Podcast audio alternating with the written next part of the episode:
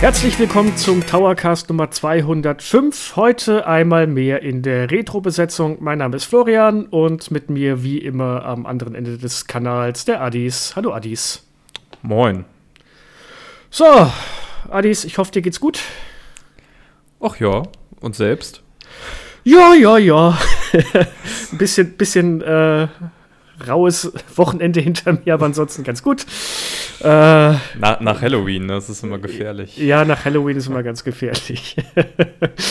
ähm, ja, ich würde gerne heute mal was aufgreifen, was ich in den Kommentaren von Dennis und Felix letzter ähm, Episode gesehen habe. Da wurde gefragt, ob man denn, wenn man nicht gerade ein Spiel bespricht, ähm, mal ein bisschen drüber redet, was man so an Spielen zurzeit zockt. Und da würde ich jetzt gleich mal den, hier dich fragen, was zockst du zurzeit? Ich, hab, ich wollte jetzt gerade sagen, ich habe ich hab keine Zeit für Telespiele. Was ist.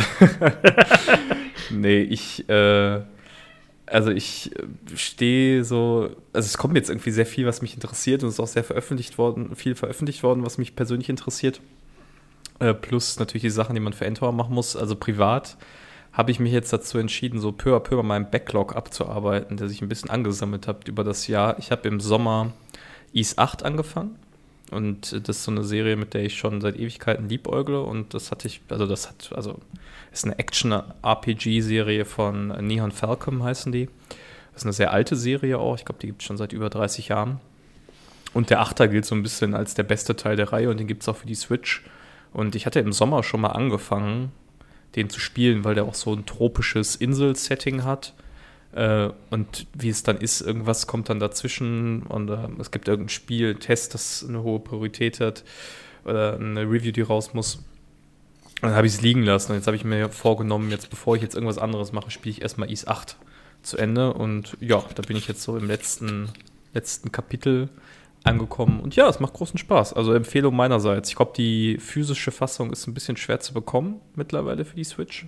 Aber im eShop gibt es das und das ist auch immer mal im Angebot. Also wenn euch das interessiert, äh, schaut da gerne mal rein.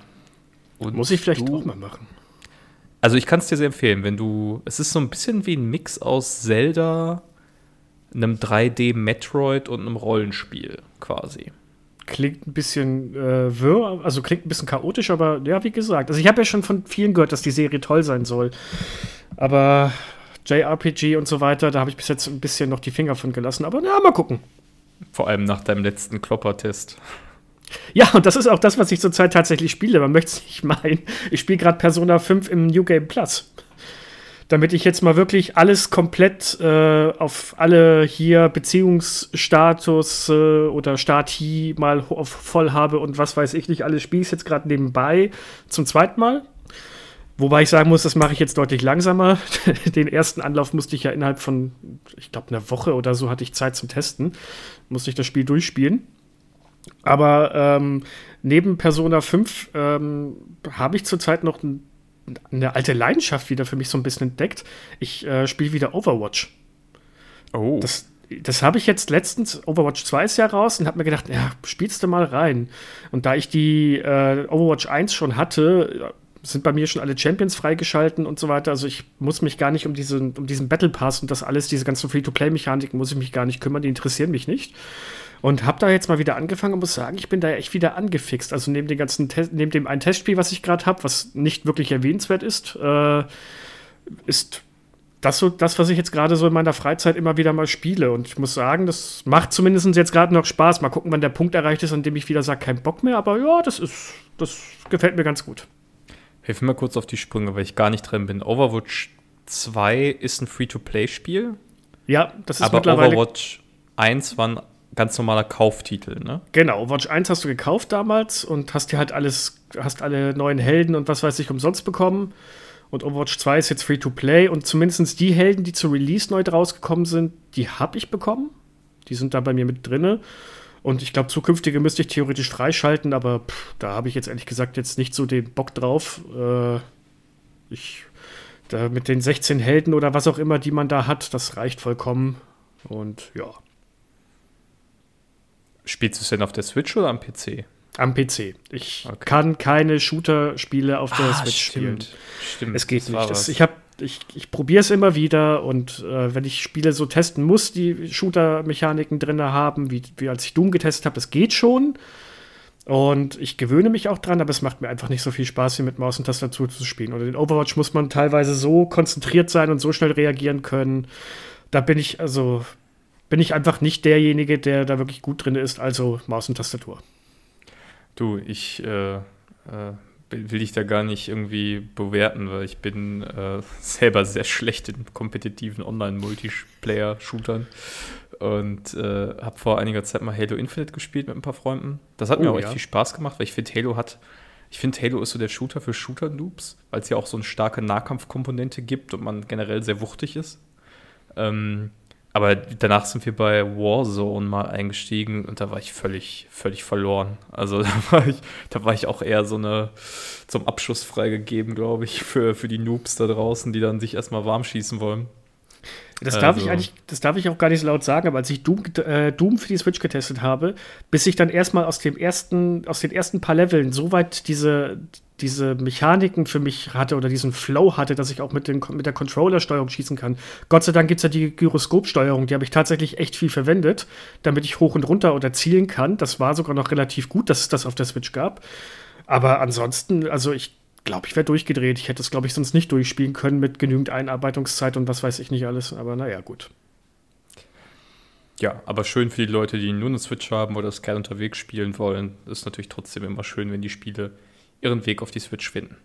Richtig, richtig. Gut. Flo, was unserem, wir heute? Ja, genau, kommen wir zu unserem Hauptthema. Ähm, äh, heute Karten. Heute ist der dritte Elfte. Heute, wo wir aufnehmen, kommt die Pixel Power Folge von Dennis raus. Also, wer sie noch nicht gesehen hat, äh, kann die hier direkt nach unserem Podcast anschauen. Darin äh, stellt er ein bisschen das, ja, Sega Mega Drive Mini 2 vor. Jetzt hast du schon gespoilt. Ich habe hier extra die Verpackung, weißt du, ich wollte jetzt so schön anteasern, so mit. Na, könnt ihr das hören? Ich habe hier was Neues. Ich habe es mir nämlich auch geholt. Aber du hast kein Pixel Power Video darüber gemacht. Nein, natürlich nicht. Da hätte ich natürlich auch noch drauf verwiesen. Aber ja, wir reden heute über das Mega Drive Mini 2. Ja, nicht, ähm, nicht nur, nicht nur. Genau, das, das war so ein bisschen die, der Aufhänger und wir haben überlegt, das ist ja jetzt seit Jahren die erste richtige Mini-Konsole, die wieder erschienen ist, nachdem es vor vier, fünf Jahren mal so einen richtigen Mini-Konsolen-Boom gab. Und wir haben uns überlegt, was ist das eigentlich mit den Mini-Konsolen? Äh, wo stehen wir da?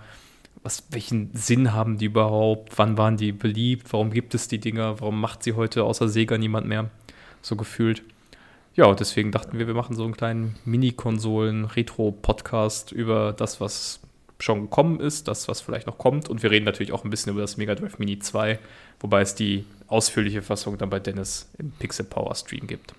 Genau, wir gehen der Frage nach, braucht man diese Mini-Konsolen überhaupt oder ist das nur was für verschrobene Sammler? Verschrobene Sammler. Also. direkt angesprochen. Ja, äh, Flo, besitzt du Mini-Konsolen? Tatsächlich besitze ich eine Mini-Konsole. Warte, nur, doch nur eine, und zwar das SNES Mini. Aber ansonsten ähm, besitze ich keine Mini-Konsolen. Ähm, nee. Ich wollte mir damals auch kurz das NES Mini, als es rauskam, holen. Hatte aber damals nicht, so, nicht das Geld dafür. Und da war es eh total vergriffen. Äh, aber und seitdem lassen mich diese Mini-Konsolen eigentlich größtenteils kalt, auch wenn ich sie sehr interessant finde.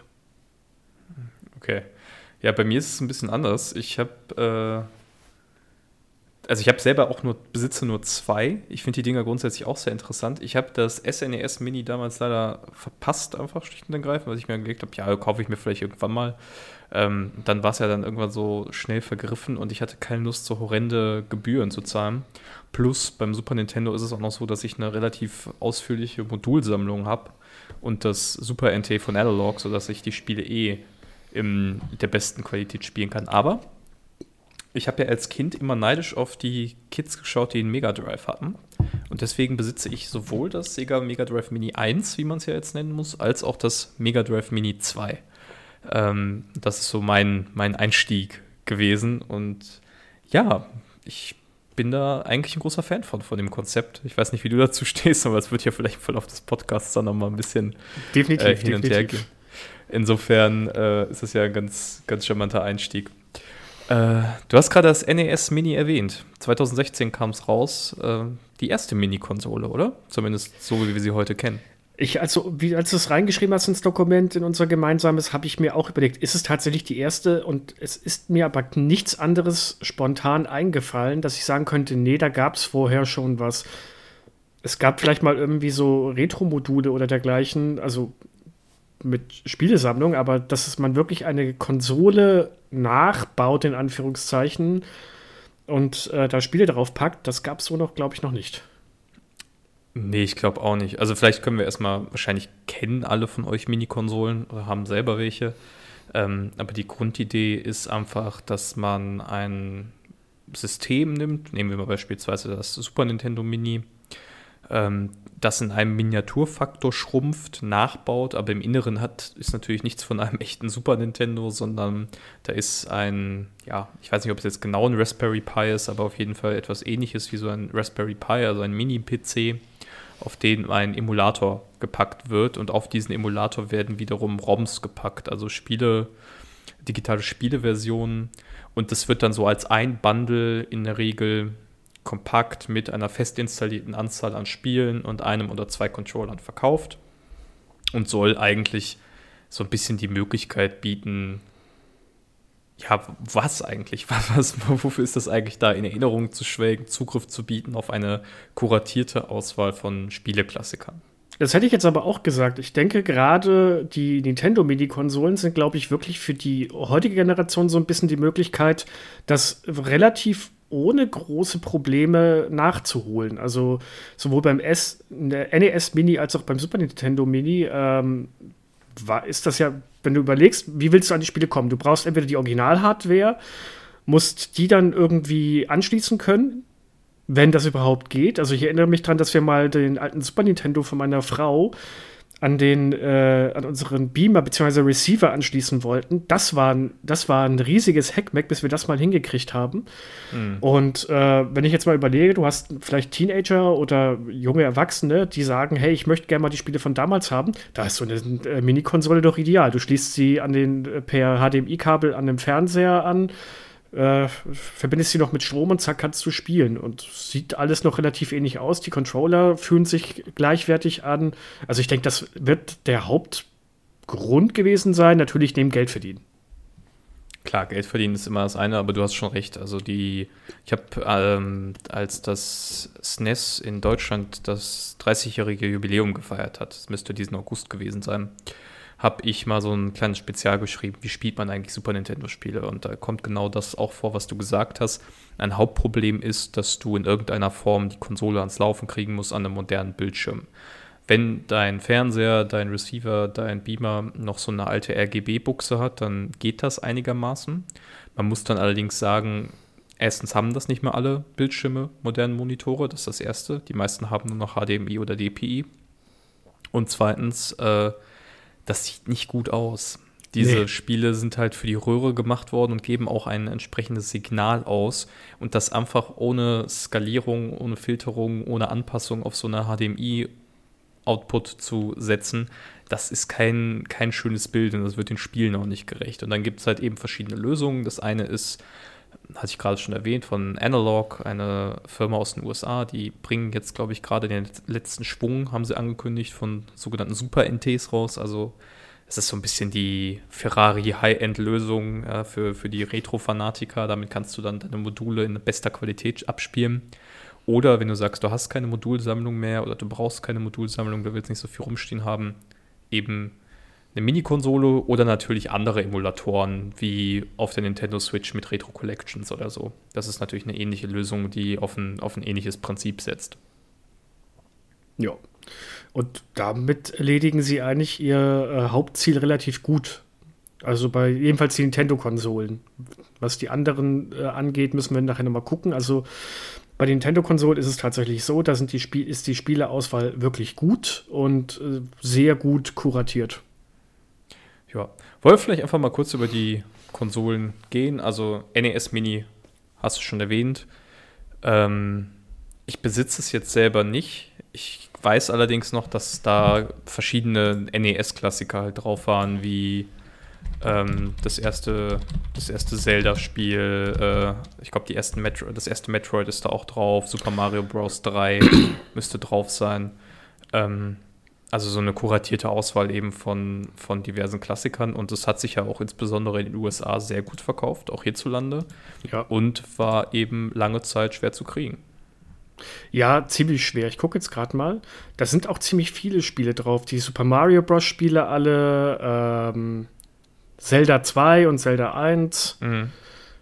Ghosts and Goblins sogar. Huh, das hatte ich gar nicht mehr in Erinnerung. Also da sind wirklich viele drauf und ich weiß, also wie gesagt, ich wollte das eigentlich gerne mir holen, hatte in dem Monat kein Geld und habe gedacht, naja, nächsten Monat.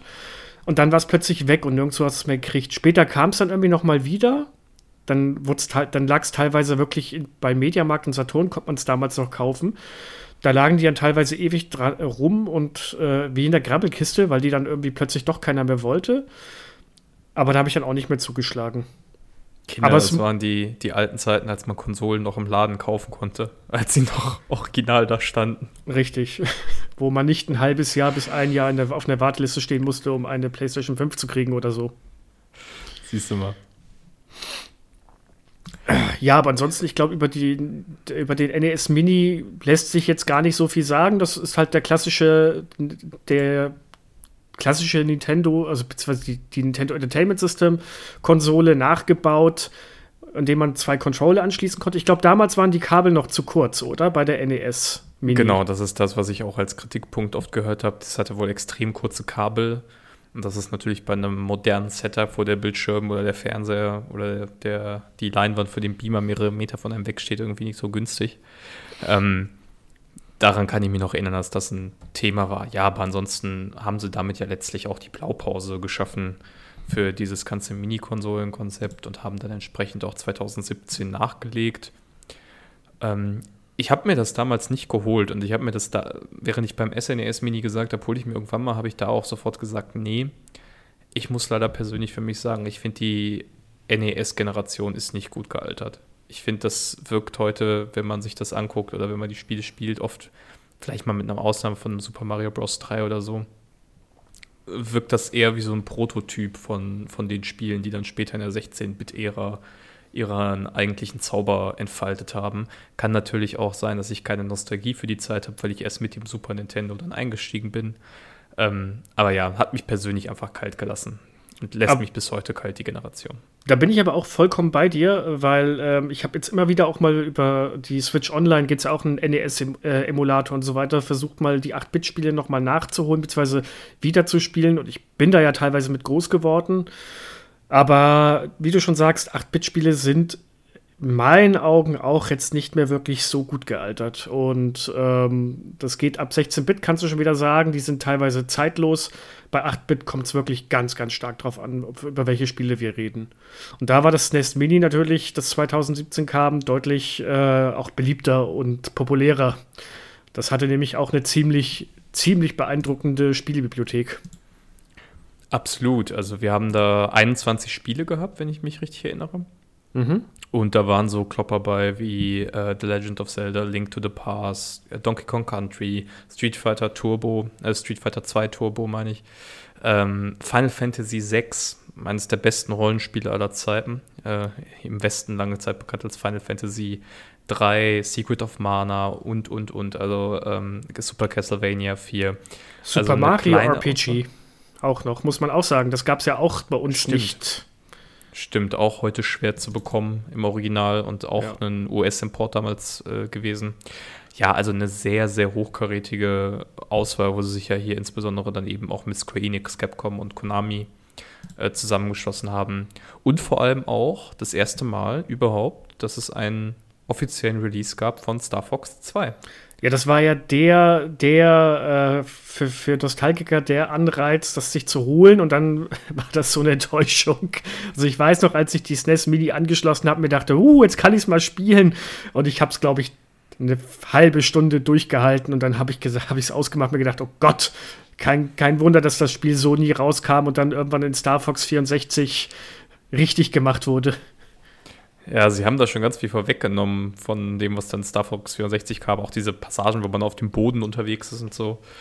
Ähm, ach ja, das war schon, also das erste Star Fox war ja eigentlich schon, sag ich mal, technisch am Limit von dem, was das Super Nintendo leisten konnte. Und das zweite war dann vielleicht ein bisschen zu überambitioniert mit diesen ganzen drumherum Sachen. Ja, ich glaube auch. Jetzt überlege ich gerade, was wäre so von dieser Liste, von dieser, ähm, von diesen 21 Spielen, was wäre so da so dein, dein Highlight, wenn du eins rauspicken müsstest? Schwer, weil da ist Contra dabei, sehe ich gerade. Äh, Im Sinne von, dass es auf der Konsole drauf ist, dass es für mich attraktiv machen würde. Ja, ähm, was wäre jetzt das gewesen, wo du gesagt hättest, boah, hm? geil. Äh, ich glaube tatsächlich, ohne jetzt Frevel begehen zu wollen, weil ich nach wie vor der Meinung bin, Final Fantasy, ähm, so, jetzt, jetzt habe ich schon ge, gespoilt, ich finde nach wie vor Link to the Past ist ein ganz heißer Kandidat für das beste Spiel aller Zeiten. Und es war ja eigentlich auch unsere beide, beide Nummer 1 auf den prägendsten Spielen. Ich glaube tatsächlich in der konkreten Konstellation Final Fantasy 6. Mhm. Weil ähm, das ist gut, das ist jetzt mit dem Pixel Remastern gibt es das zumindest auf dem PC, aber das war lange Zeit die einzige gute Neuveröffentlichung von Final Fantasy VI, die auch originalgetreu ist. Das Spiel hat nämlich eine etwas komplizierte Geschichte. Da gibt es einen absolut grandiosen Podcast bei den Kollegen von Stay Forever zu. Ähm, mit dem Christian Schmidt und dem Fabian Käufer, die das dann alles im, im Detail aufklären, welche Versionen es da gibt und wo die ihre Macken haben. Aber das ist wirklich eine sehr, sehr coole, sehr cooles Feature des SNES Mini gewesen. Und das ist ja auch zum Beispiel bis heute nicht für die Switch erschienen während viele von den anderen Spielen hier Donkey Kong und Zelda und Mario äh, mittlerweile über Nintendo Switch Online verfügbar sind. Ja. Da wäre es bei mir aber tatsächlich, ähm, war es äh, Super Mario RPG. Weil ich das immer mal spielen wollte und ich hatte es mal, jetzt bitte äh, weghören, Kinder, macht das auf keinen Fall nach. Ich habe es früher als Jugendlicher als ROM gespielt, weil man es ja nicht gekriegt hat. Aber das war halt nicht dasselbe. Und jetzt hatte ich die Möglichkeit, das wirklich mal am, äh, quasi so original wie möglich hier bei uns im Westen zu spielen. Und äh, das, das war für mich der Grund, warum ich auch gesagt habe, ich hole mir die Mini-Konsole. Und es hat auch wirklich Spaß gemacht. Also, das ist bis heute, finde ich, noch ein Spiel, das man gut spielen kann. Ich muss ja sowieso sagen, ähm, ich finde, ROMs sind einfach nicht dasselbe. Also klar, hier laufen auch ROMs, aber ich finde, es ist was anderes, ob ich mir irgendwie ein Raspberry Pi mache und mir da 1000 ROMs draufziehe. Das ist für mich nicht das vergleichbare Gefühl, wie ein original lizenziertes Produkt zu haben, das ich erworben habe, das ich einfach anschließen kann und bei dem ich dann auf Start drücke. Also ja. das habe ich bis heute so, dass ich da gar keinen, ich habe da nie Zugang, obwohl Emulation natürlich total wichtig ist, weil das ja auch alles erst über Emulatoren ermöglicht wird. Also die technischen Grundlagen sind ja hier auch Emulatoren.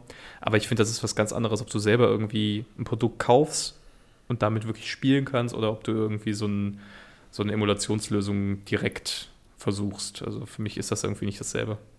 Ja, du musst dich da so rein, teilweise so äh, reinfriemeln, das war irgendwie alles nicht meins. Und die Emulatoren, die ich früher mal ausprobiert habe, eben um mal Klassiker nachzuholen, die es einfach nicht hier in den Westen geschafft haben, das war, das hat mich nie lange an der Stange gehalten. Also, ja.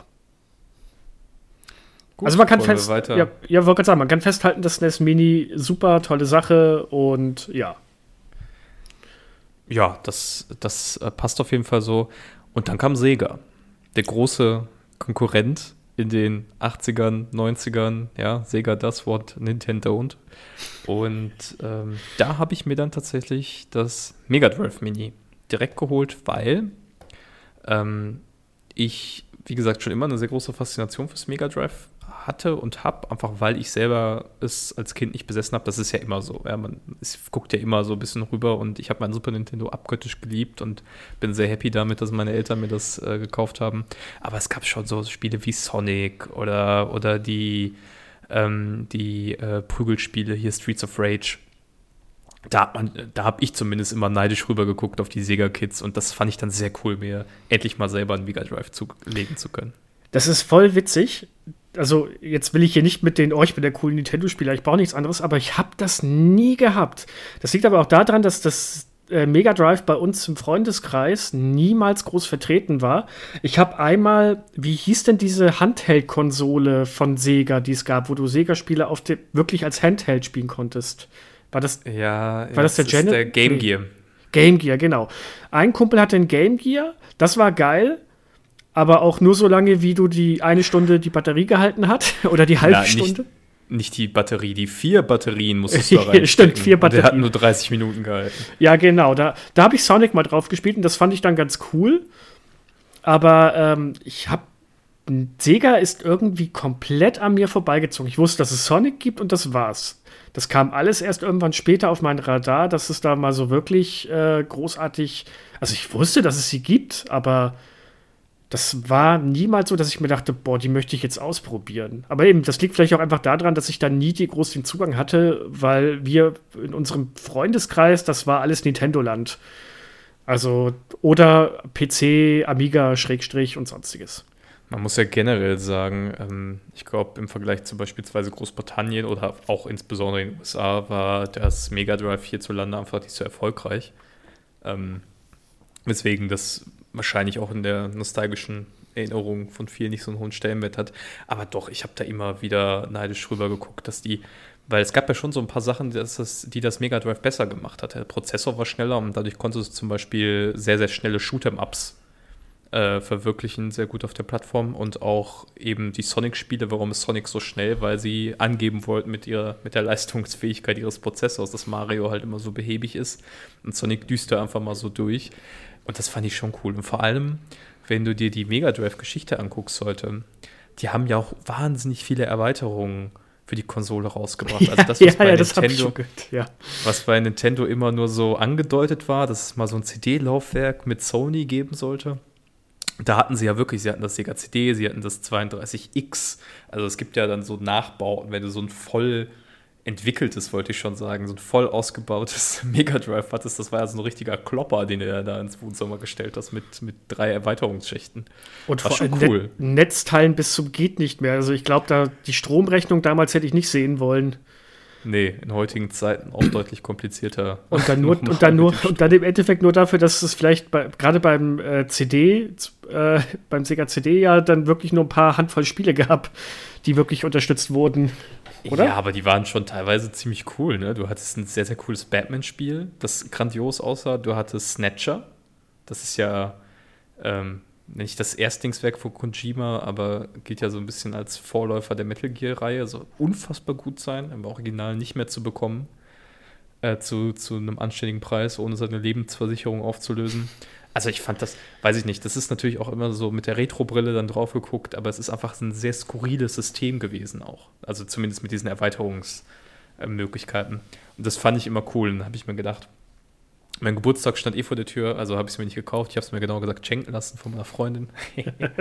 und das, das war einfach äh, sehr gutes Timing an der Stelle. Und ja, steht hier auch bei mir im, im Regal und ist eine sehr schöne Mini-Konsole, muss man sagen, die der Qualität des SNES e Mini in nichts nachsteht. Hat sogar ein paar Vorteile, hat mehr Spiele. Wenn ich das von hier aus richtig sehe, müssten es knapp über 40 sein. Äh, hat diverse Klassiker, ich hatte es gerade schon gesagt, Streets of Rage, Sonic, äh, verschiedene RPGs, ähm, hat darüber hinaus noch von, von äh, Contra und Castlevania, also von den Konami-Marken, gab es ja immer äh, Mega Drive-Äquivalente.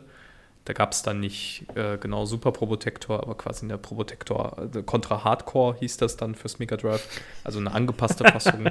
und das ist schon cool.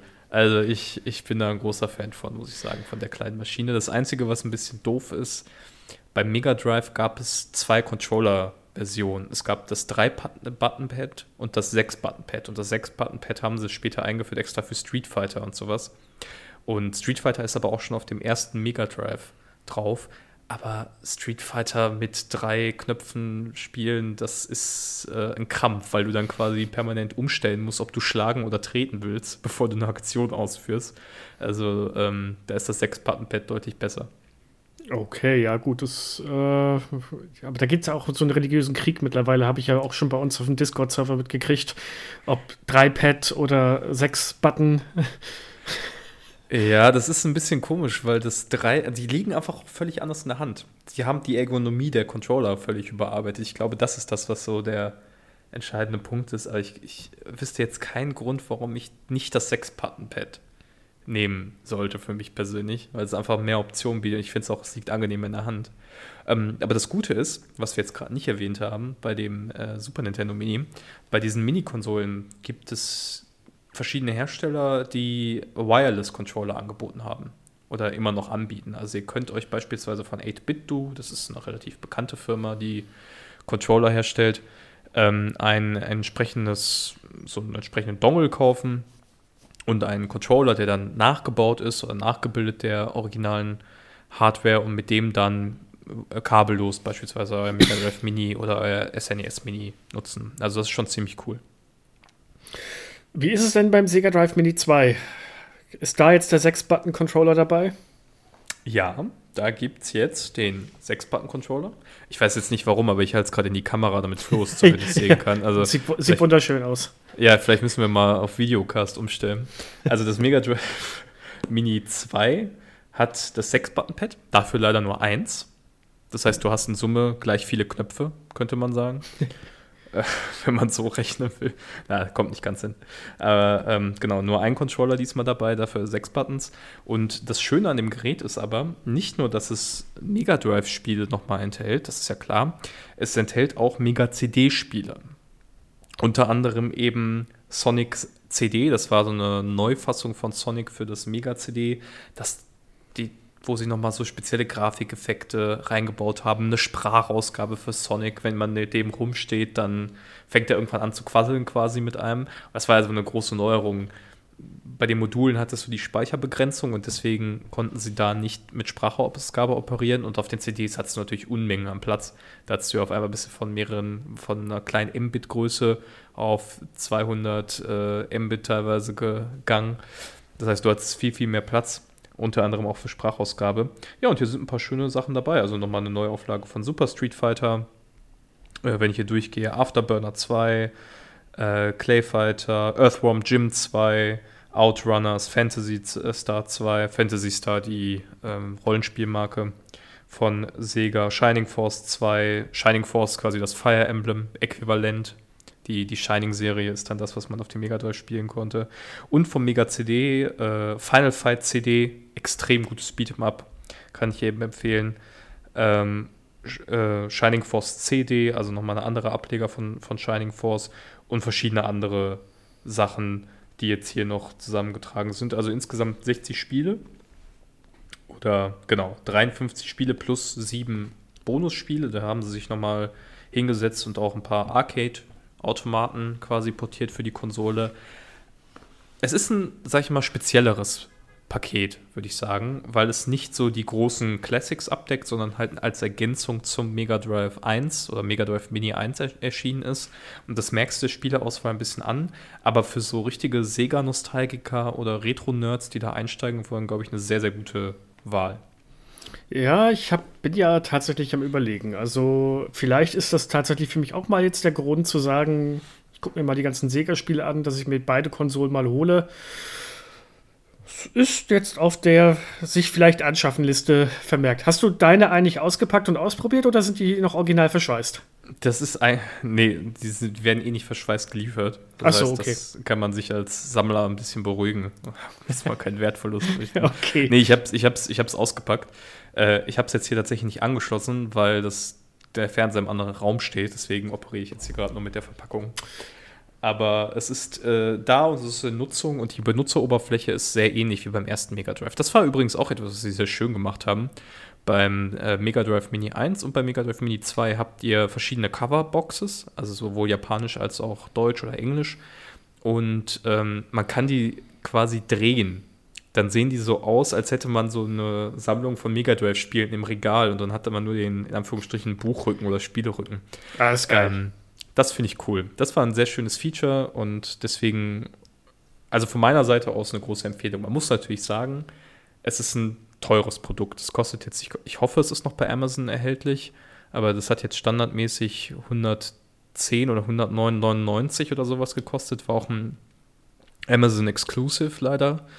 Und äh, ja, das erste Mega Drive müsste so im Bereich 80 Euro gewesen sein, standardmäßig. Das heißt, ne, nochmal 30 Euro Sprung, klar, mehr Spiele, generell einfach Inflation, äh, Vertriebskosten, Materialkosten ist ja alles gestiegen. Das merkt man ja bei jedem Einkauf, dass das äh, sich niederschlägt. Ist schon eher was für Liebhaber, würde ich sagen, für den Preis. Also ich finde so, so die, der Bereich 70, 80 Euro, da kann man mal reingucken, wenn, wenn man sich das finanziell eben erlauben kann in einem Monat oder so. Aber ich würde sagen, 110 Euro, das richtet sich dann schon eher an eine speziellere Zielgruppe. Ja, wollen wir mal zu den jetzt etwas kurioseren oder zu den sonstigen Minikonsolen gehen, die wir uns so rausgesucht haben? Also wir haben uns jetzt noch eine kleine Auswahl an Minikonsolen rausgeschrieben, die so ein bisschen hervorstechen. Fünf Stück sind genau. fünf Stück sind's, vier davon von Adis, eine von mir. Die habe ich jetzt vorhin noch äh, Last Minute hinzugefügt. Ja, wollen wir vielleicht dann mit deiner anfangen? Ich habe mit, geredet, deswegen. Dann, dann, fangen wir mit meiner an. Ich kann da gar, auch gar nicht so viel sagen, aber das ist halt auch schon wieder ähm, Jetzt könnte ich sagen, das ist meine Kindheit, das ist sie aber auch nur irgendwie äh, sekundär oder tertiär. Ähm, das ist der Amiga 500 Mini. Und der soll halt den Amiga 500, einen, äh, eine PC-Alternative quasi darstellen, der auch tatsächlich in so diesem ja, in so einen Nachbau, also so Kastennachbau kommt und der wirklich mit einem Joystick, einem Controller und Maus und einer Maus daherkommt, die man da anschließen kann. Und äh, auch mit einer Tastatur. Die ist aber, soweit ich weiß, nicht nutzbar. Also die ist wirklich nur Deko-zweckmäßig. Und der Amiga ist halt für mich, insofern habe ich den mit reingenommen, weil ähm, das ist halt der PC, beziehungsweise der Computer, an dem ich früher als ganz kleiner Steppke ziemlich viel gespielt habe, der hat halt meinem Bruder gehört. Ich weiß gar nicht, ob der einen Amiga 500 hatte oder was für einen. Das müsste ich ihn mal irgendwann mal fragen. Ähm, aber das war dann so für mich dann auch, als er damals rauskam, habe ich mir gedacht, boah, den hole ich mir. Dann kann ich das mal alles nachempfinden und dann habe ich die, ähm, ja, die Rezension dazu gelesen und dann habe ich mir gedacht, nee, doch nicht, weil die Spielauswahl ist relativ dürftig. Also eigentlich fehlen die ganzen Klassiker, die es damals für die Amiga-Zeit gab, fehlen im Größten und Ganzen. Also, was kann man hier. Ich habe mir mal die, die Liste jetzt hier aufgemacht, was es gab. Und Spiele, die ich kenne noch, das ist vielleicht Another World, das könnte man vielleicht auch von der Switch kennen, da gab es nämlich einen Port zu.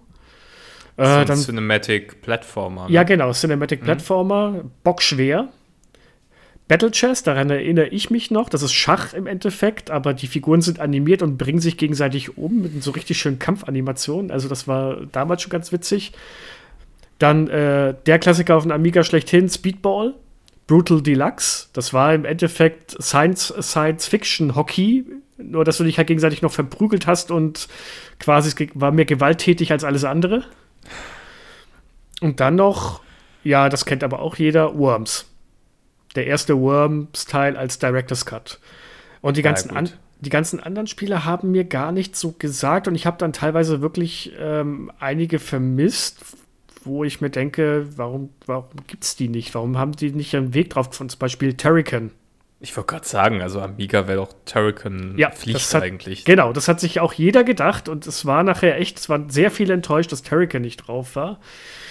Ähm, also da, vielleicht für diejenigen, die da nicht so drin, das ist ein bisschen so, als würdest du jetzt ein SNES Mini rausbringen und Super Mario nicht drauf machen. Also ich glaube, man kann das schon sagen, Turrican war eigentlich das Plattformspiel für den Amiga, oder? Ja, denke ich auch. Na gut, vielleicht haben sie Lizenz, hat es mit der Lizenz irgendwie nicht geklappt oder was auch klar. immer. Aber das war halt, war eigentlich schade. Und da gab es noch ein paar andere Titel, wo man dann gesagt hat, warum sind die nicht drauf? Und das war so ein bisschen ernüchternd.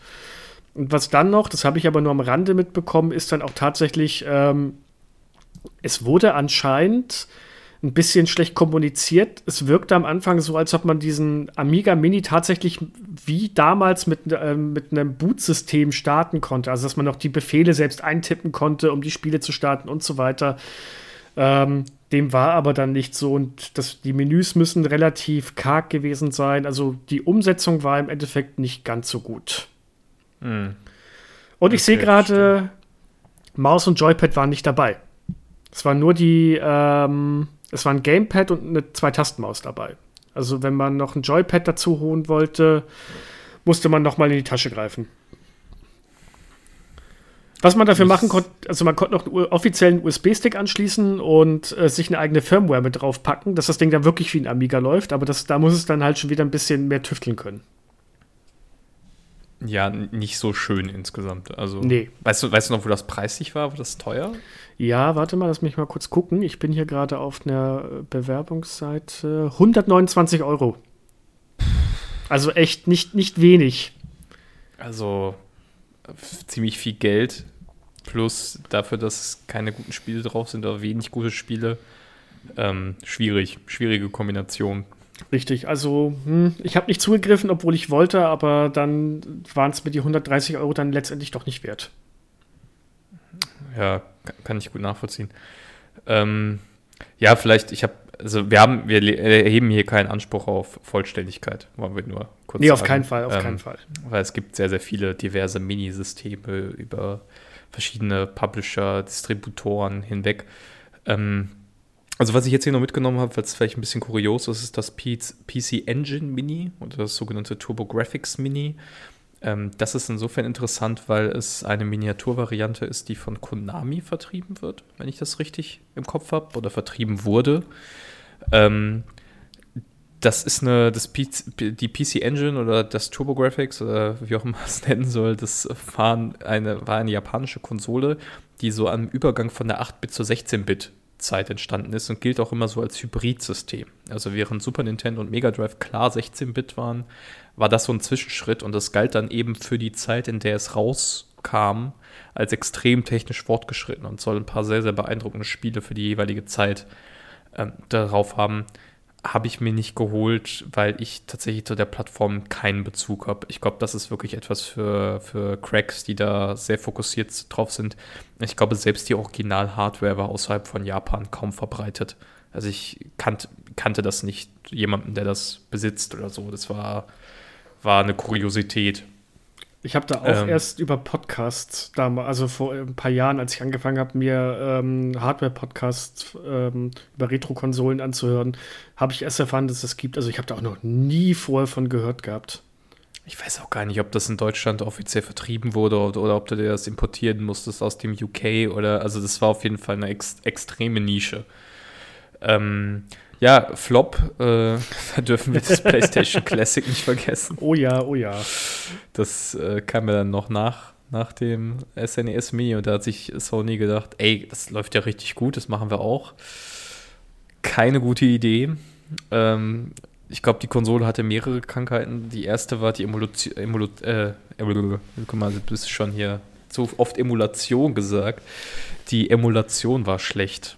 Das heißt, die Spiele liefen darauf nicht besonders gut und sie liefen vor allem in der 50 Hertz Fassung. Das heißt, es gab ja diesen Schnitt zwischen PAL und NTSC und in den USA hatten sie 60 Hertz, also die 60 Frames von heute und die Spiele mussten immer für die PAL-Region angepasst werden. Und wenn du das nicht vernünftig machst, dann laufen die Spiele einfach langsam. Ja, das heißt, du hast Tekken gespielt auf der Konsole, es fühlte sich an, als würdest du durch Wasser schlagen. Ähm, die europäischen Kids fanden es vielleicht nicht so schlimm, weil sie nichts anderes kannten. Aber natürlich heute, wenn du so ein System auflegst und du hast Spiele, die nicht gut angepasst sind, dann brauchst du halt die 60 Hertz Version. Oder musst zumindest einen Schalter anbieten. Hey, du kannst 60 oder 50 Hertz Spiele spielen. Ich frage mich halt, was haben die sich dabei gedacht? Die sehen, diese Konsolen laufen gut und es kann ja nicht so unglaublich schwer sein, das Ganze anzupassen technisch, dass es, dass es problemlos äh, läuft.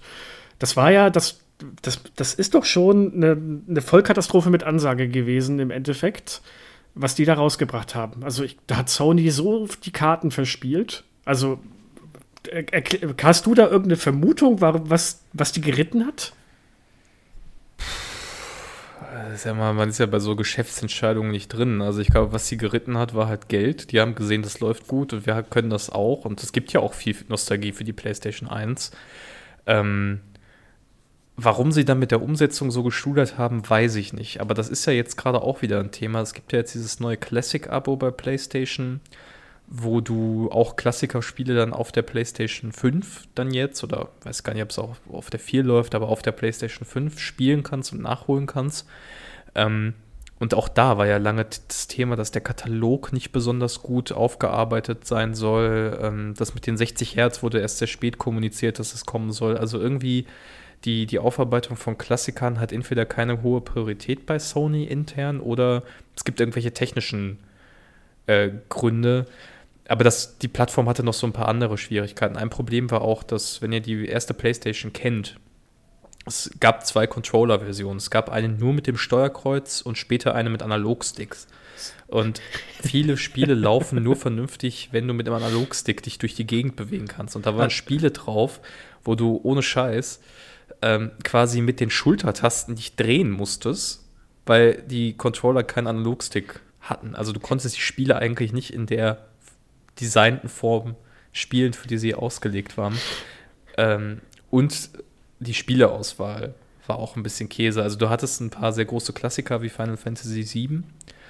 Ähm, aber darüber hinaus gab es diverse, diverse Sachen, die nicht so gut liefen oder einfach Klassiker, die gefehlt haben. Ich glaube zum Beispiel die Spyro-Spiele waren nicht drauf, wenn ich mich richtig erinnere.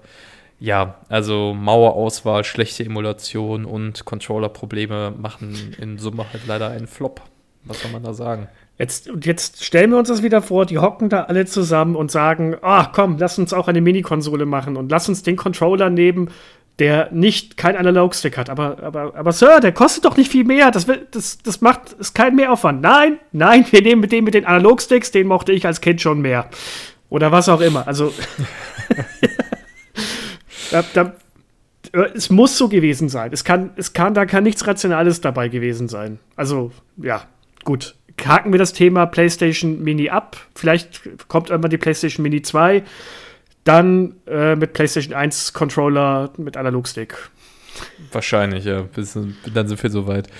Ähm, darüber hinaus habe ich jetzt zwei Sachen mitgenommen, die so ein bisschen skurriler sind. Ähm, und eigentlich auch keine Mini-Konsolen, sondern eher so Adaptierung von Arcade-Hardware.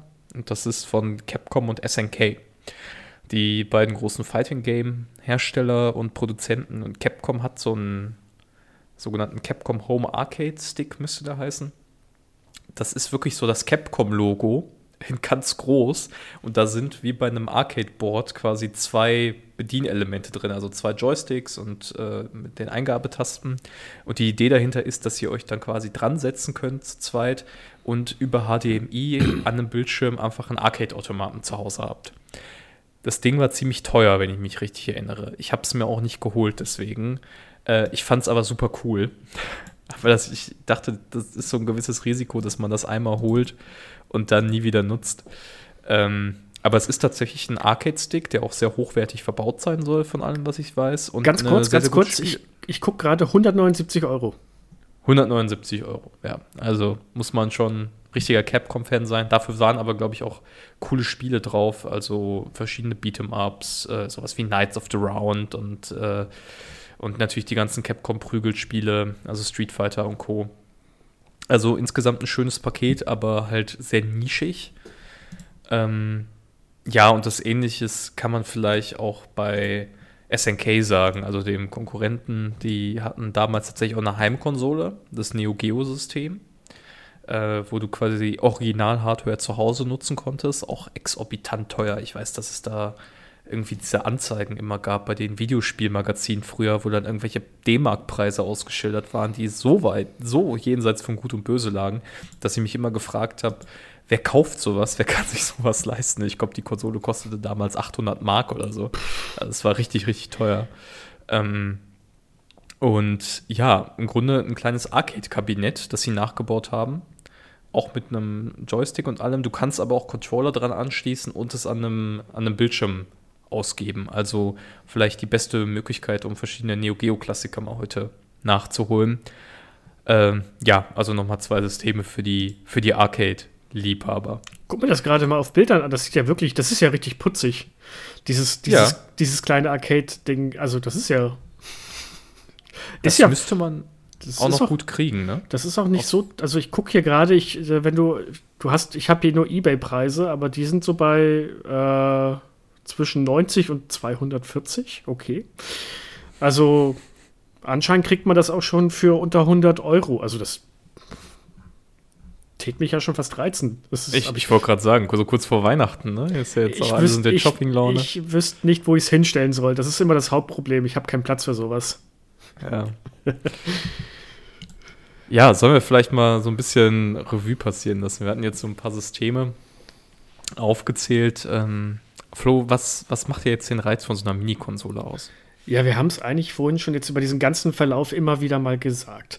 Man kriegt, man kann, man hat erstens mal der Hauptreiz ist, man kann dieses alte Spielgefühl wieder nachholen, indem man sich eine Best-of-Auswahl mit einer Hardware kriegt, die man problemlos anschließen kann und wo man im Idealfall noch nicht so wie bei der PlayStation Classic vielleicht, aber wo man dann auch noch Controller oder dergleichen hat, die einem wirklich dieses Gefühl geben, man hat die, man hat die Controller oder die Hardware von damals in der Hand und kann damit spielen. Das heißt, es ist ein relativ gutes Spielgefühl, wie es früher war. Ich bin mir nicht sicher, ob das wirklich so hundertprozentig geht, weil die alten Controller äh, fühlen sich trotzdem noch ein bisschen klobiger und was weiß ich nicht an, aber es kommt dem doch schon sehr, sehr nahe. Jedenfalls beim SNES Mini kann ich das soweit sagen. Und ähm, dementsprechend ist es was zum einen für Nostalgiker und ähm, Retro-Fans. Es ist aber auch gleichzeitig was für all diejenigen, die eben nicht in dieser Zeit geboren sind oder groß geworden sind und das einfach mal nachholen wollen und nicht einfach nur sich eine Sammlung holen wollen oder äh, das Ganze über die Emulatoren spielen wollen. Also das ist so, finde ich, der Hauptgrund. Ja, und es ist auch einfach noch mal eine schöne Möglichkeit, so was Haptisches zu haben. Also ich habe das vorhin bei Mega Drive Mini nicht ausgeführt, aber das ist natürlich toll. Also die, das ist bei denen zum Beispiel so, die haben auch diese ganzen, diese Erweiterungsslots. Da kannst du nichts mitmachen, ja. Also das ist keine, keine Hardware verbaut, aber du kannst dann so kleine Plastikteile abnehmen und das ist wirklich, es ist einfach sowas für Liebhaber, ne? Das ist wie, keine Ahnung, warum bauen Leute Autos nach oder, oder Schiffe in einem Glas oder so. So ähnlich finde ich, das ist einfach das Äquivalent für Konsolen. Das ist beim ähm, Super Nintendo Mini und beim NES Mini auch so. Beim NES Mini kannst du die Klappe, wo du die Cartridges damals reingesteckt hast, aufmachen. Da ist nichts. Beim Super Nintendo kannst du auch den, den Slot, wo du die Module reingesteckt hast, äh, runterdrücken. Also es ist schon äh, alles ein bisschen verspielt. Also das war, ist nicht einfach nur, ja, hast du den Klotz, so sieht er aus, sondern du hast so die kleinen Spielereien mit dran. Und das ist, das ist ganz, ganz nett. Und äh, ja. ja. Genau, und äh, ja, ich meine, was natürlich auch schön ist, du hast, äh, versch versch wie hast du genannt? Verschrobene Sammler? Ja, die äh, verschrobenen Sammler. Ja, genau, da würde ich mich jetzt mal auch drunter zählen. Und es ist natürlich einfach auch schön, sich was ins Regal zu stellen. Also wenn man äh, hat natürlich auch seinen Reiz, digital sich so eine Collection zu kaufen, dann die Spiele auf der Switch zu haben, alles, alles schön und gut. Aber ja, wenn man selber noch so den, den Lust hat auf was, was Haptisches, dann bietet sich das eben an. Der Nachteil was ein Nachteil, ich weiß gar nicht, ob es ein Nachteil der Konsolen ist, aber man muss natürlich sagen, diese Mini-Konsolen sind schon lange nicht mehr der einzige Weg, diese ganzen Spiele zu erwerben. Waren sie auch vorher nicht, aber ihr habt heute auf der Switch mit Nintendo Switch Online zum Beispiel ein Abo, das die große Teile des SNES Mini eigentlich obsolet macht. Ihr könnt euch den äh, Controller, wenn ihr gerade bei My Nintendo mal irgendwann erhältlich sein sollte, kaufen dann habt ihr auch einen, sogar einen Bluetooth-Controller im Super Nintendo-Design, der sehr nah am Original dran ist. Äh, könnt den nutzen auf der Switch direkt mit dem Abo und auch da die ganzen Spiele spielen. Das ist eine ähnliche Emulation.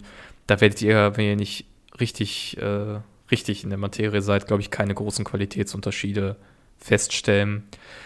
Und das lässt dann schon die Frage aufkommen, ist das noch überhaupt relevant, so eine, so eine Mini-Konsole zu haben, wenn ich diese ganzen Sachen auch digital oder als Cartridge oder wie auch immer für meine Nintendo Switch oder weitere Systeme mir kaufen kann? Ich würde jetzt fast schon sagen, ähm, nein, die haben, die Mini-Konsolen haben keine Relevanz an sich mehr. Also ähm, das, das klingt jetzt hart, aber sie haben, sie haben per se keine Daseinsberechtigung, wenn man es so anguckt, dass man sagt, um diese Spiele nachzuholen. Dafür sind sie gut und äh, eben das Haptische zu haben und sich das alles anzuschauen. Aber wie du schon gerade gesagt hast, wenn man es ganz nüchtern betrachtet, gibt es mittlerweile ähm, also Sammlungen von alten Klassikern, sogar Sammlungen, die deutlich größer sind als das, was wir auf diesen Mini-Konsolen drauf haben. Und auch eben Controller, die man anschließen kann, die das gleiche Spielgefühl geben. Komma, aber es ist halt auch, diese Mini-Konsolen sehe ich was zum einen für Sammler, ganz klar. Und aber auch für diejenigen, die tatsächlich ähm, nicht nur sagen wollen, gut, ich spiele diese Spiele, sondern ich gucke, also ich habe noch diese Hardware vor mir. Ich habe hier einen Super Nintendo Mini, ich habe es vor mir und das trifft wahrscheinlich jetzt weniger Leute, die damit gar nichts am Hut haben, sondern eher Leute wie uns, also die damit groß geworden sind, Nostalgiker. Und das Problem, was sowas halt dann im Endeffekt mit sich bringt, ist dann halt, ähm, klar, wenn die nicht mehr so relevant sind, was, was wird mit potenziellen weiteren Konsolen? Äh, genau, bevor wir noch darauf ankommen, man muss natürlich auch sagen, es gibt immer unterschiedliche Formen, die Dinge zu erwerben. Also das NSO-Abo ist toll. Ich habe das auch selber, aber wie der Name sagt, es ist ein Abo-Dienst. Das heißt, du musst jährlich dafür was zahlen, auf diese Spiele zugreifen zu können. Und das ist vielleicht auch einfach nicht jedermanns Sache. Also es gibt genug Leute, die sagen, ich möchte nicht mein zichtes Abo abschließen, um irgendwas zu haben. Das ist natürlich schon ein Vorteil. Ich finde, diese, diese Mini-Konsolen geben einem ein gutes Gefühl von Eigentum. Wenn man das für etwas Erstrebenswertes hält, dass du wirklich sagen kannst, die sind hier auf einer Platine in meiner Hand die sind nicht an irgendeinen Dienst angeschlossen. Ich kann die anschließen an jeden Monitor. Im Idealfall funktionieren sie auch noch in 40 Jahren oder so, wenn ich die gut pflege. Und ich habe da kein Hassel, mein Abo zu verlängern oder da monatlich eine Gebühr abzudrücken. Klar, aber wie gesagt, es betrifft auch jetzt erstmal nur NSO. Ja, das, äh, da ich, da stimme ich dir zu. Den Punkt hatte ich gar nicht bedacht. Das ist ja aber auch, wenn du allgemein ähm, dir vielleicht eine Cartridge holst, äh, wo diese Spiele drauf sind, Hast du dann deine Nintendo Switch später in x Jahren noch? Man weiß es ja nicht hundertprozentig. Vielleicht, vielleicht verkaufst du ja immer mal, vielleicht geht es ja immer kaputt oder sonst irgendwas. Und bei diesen, bei den Online-Diensten ist es halt auch so, du weißt nicht, wie lange laufen die. Das ist ja immer das, das Horrorszenario, was auf dem PC zum Beispiel seit dem Erscheinen von der Plattform Steam gefahren wird. Ich glaube, seit Tag 1, wo das äh, mit Half-Life 2 erschienen ist, hieß es, ja, und irgendwann, dann sind die Server offline und all deine Spiele sind weg. Gut, dann müssen wir jetzt hier nicht das Fass oder die Diskussion aufmachen, aber diese Theorie besteht, the äh, besteht. Also das Problem kann theoretisch eintreten und dann sind alle digitalen Spiele weg. Ich glaube nicht, dass das in der Hinsicht passiert, aber das ist halt auch ein Punkt, den du hast. Dieses NES Mini kann ich, wenn ich es nicht komplett lieblos behandle, noch in 30, 40 Jahren rausholen, nur um dann festzustellen, dass es kein HDMI-Port mehr gibt. und dann habe ich wieder ein Problem. Und kein Micro-USB, was du für den Strom brauchst und, und, und. Das ist alles nicht so leicht, ja.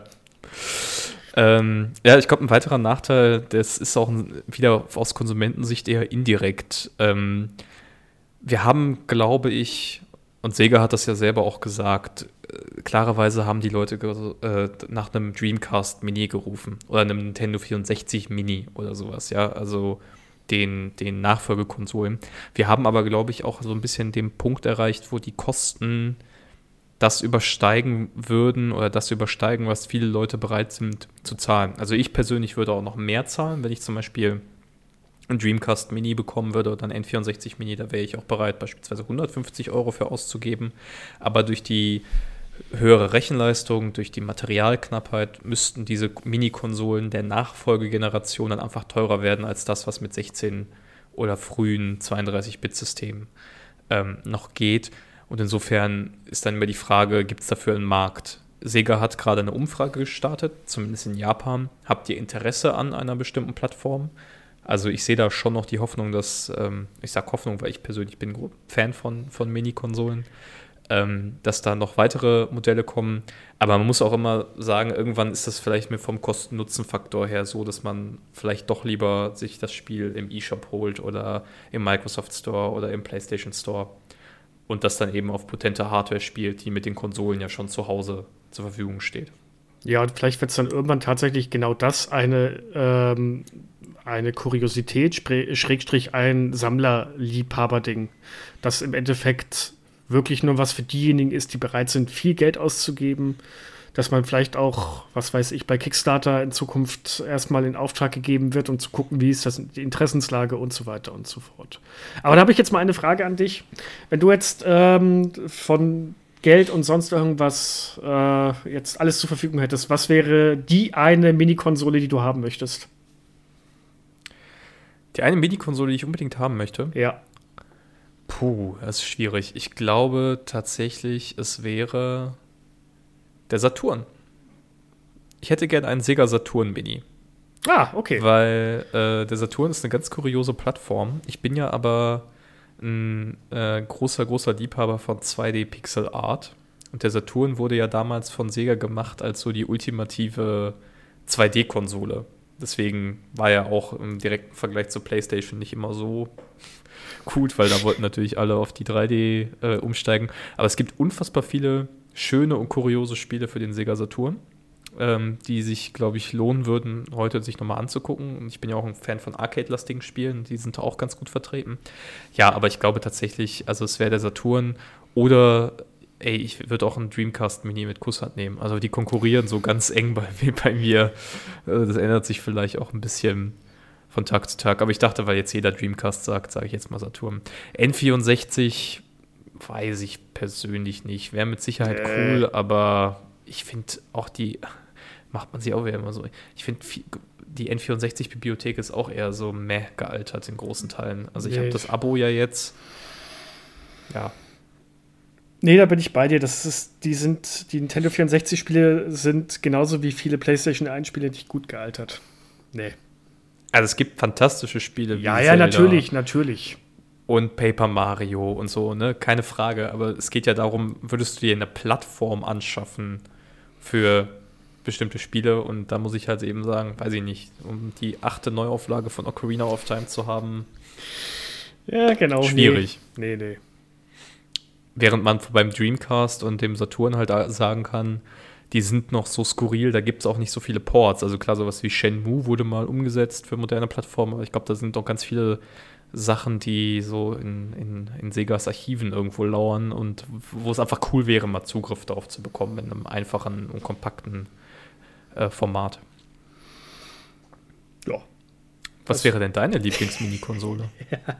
Jetzt kann ich den Spieß erstmal umdrehen. Ja, ja, kannst du gerne machen. Meine Lieblings-, also meine Mini-Konsole, die ich haben möchte und einfach nur, weil ich sehen möchte, wie sie sie umsetzen, ist ein Virtual Boy Mini.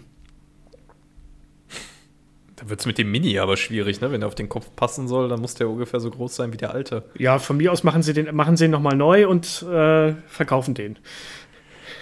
Ja, das ist auch so ein kurioses Ding, ne? Ich habe noch nie einen in der Hand gehabt oder auch mal gesehen. Ich, ich habe ihn da, ich habe ihn, als ich noch in der Schweiz gelebt habe, war er im Toys R Us und ich habe ihn gesehen und äh, ich, ich, wollte ihn auch gerne haben, aber er war viel zu teuer. Und jedes Mal, wenn ich bei eBay unterwegs bin und ich sehe diesen Virtual Boy, denke ich mir, ach, ist es das nicht vielleicht wert? Und dann sagt die kleine vernünftige Stimme im Hinterkopf, nein, auf keinen Fall, das ist es auf keinen Fall wert. Hör auf, dafür mehrere hunderte Euro auszugeben. Du wirst nicht glücklich damit. Aber irgendwann kommt der Tag, ich weiß schon, irgendwann drücke ich auf Kaufen oder Nintendo bringt tatsächlich den Virtual Boy Mini raus. Falls mhm. es kommen sollte, hier habt ihr es zuerst gehört. Gleich, gleiche gilt für den Saturn. Siehst du mal. Also, ich fasse mal zusammen: Saturn Mini, Dreamcast Mini und Virtual Boy Mini wären unsere Favoriten. Ja. Gut. Wird nie, wird nie passieren, aber wir haben es mal hier gesagt. Ah, ich habe ich hab zumindest leise Hoffnung bei, bei Sega, dass die, die machen ja immer, also ich hätte auch nie gedacht, dass wir einen Mega Drive Mini 2 kriegen. Ja, Insofern stimmt, auch wieder war, auch wieder bin ich war. da guter Dinge und ich glaube, die werden das weiter verfolgen, weil sonst hätten sie ja diese Hardware Survey nicht gestartet. Was wollt ihr denn als nächstes?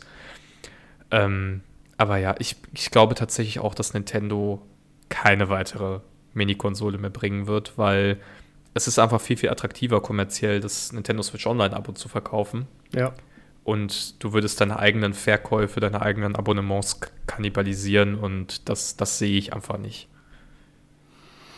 Ja, das ist ein, äh, aber auch gleichzeitig ein schönes Schlusswort, ne? Ich würde auch sagen, vielleicht nicht so ganz für, für alle Nintendo-Fans nicht das schönste Schlusswort, aber, ja, aber das, das ehrlichste das realistischste, genau, das realistischste. Dann würde ich sagen, Adis, vielen Dank für dieses doch wirklich nette Gespräch. Auch, ja, auch danke an euch, dass ihr bisher zugehört habt. Ähm, wir kommen jetzt wieder zu unseren üblichen, äh, zu unserer üblichen Bitte. Wenn euch unser Podcast gefallen hat, dann gebt uns doch eine gute Bewertung bei im Apple, im Apple Store beziehungsweise bei iTunes. Da kann man, glaube ich, Bewertungen vergeben. Ich weiß es nicht genau. Kann man bestimmt. Kann man, ja. Kann man. Kann man. Bei Spotify kann man es nicht. Oder? Du, Jetzt fragst du mich was. Also überall da, wo ihr Bewertungen lasst, genau, da lassen genau, könnt, solltet genau. ihr uns auf jeden Fall die volle Punktzahl geben, weil die ist ja wohl mehr als verdient. Genau, ansonsten ähm. empfehlt uns bitte weiter, wenn äh, was immer ganz gut ist auf Geburtstagen, Hochzeiten, Beerdigungen, immer mal kurz erwähnen. Kennt ihr den Endtower Cast? Den Tower Cast? Nein? Dann hört ihn euch doch mal an. Äh, der Gesprächsstarter schlechthin. Ihr seid sofort der Mittelpunkt der Gespräche. Ähm. Einfach auf Teilen, auf Teilen drücken und in die Familien-WhatsApp-Gruppe schicken. Traut euch. Ja, genau. Egal wie doofe Blicke, wie doofe Blicke ihr erntet. Ansonsten äh, findet ihr uns auch bei den etwas exoterischen Musikanbietern, äh, wie zum Beispiel Deezer oder Amazon Music. Und äh, bei YouTube könnt ihr auch gerne einen Kommentar hinterlassen, einen Daumen nach oben und ansonsten ermutigen wir euch immer wieder, kommentiert doch unter entweder auf ntower.de unter dem Podcastbeitrag oder auf YouTube. Schreibt uns was, wie ihr jetzt gerade seht, der Kommentar von Felix und Dennis, äh, dass man doch mal am Anfang bitte drüber reden soll, was wir so zocken. Dem sind wir auch gern nachgekommen. Und ansonsten, nächste Woche sind wieder Dennis und Felix am Start mit einem aktuellen Thema rund um das Thema Nintendo. Und was wir als nächstes machen, darüber hüllen wir noch den Mantel des Schweigens. Und das wird noch ein bisschen vorbereitet intern. Genau. Und dann schauen wir mal. Genau, wir müssen uns noch ein bisschen streiten, was jetzt genau das nächste Thema wird. Oder, na, sachlich diskutieren meine ich natürlich.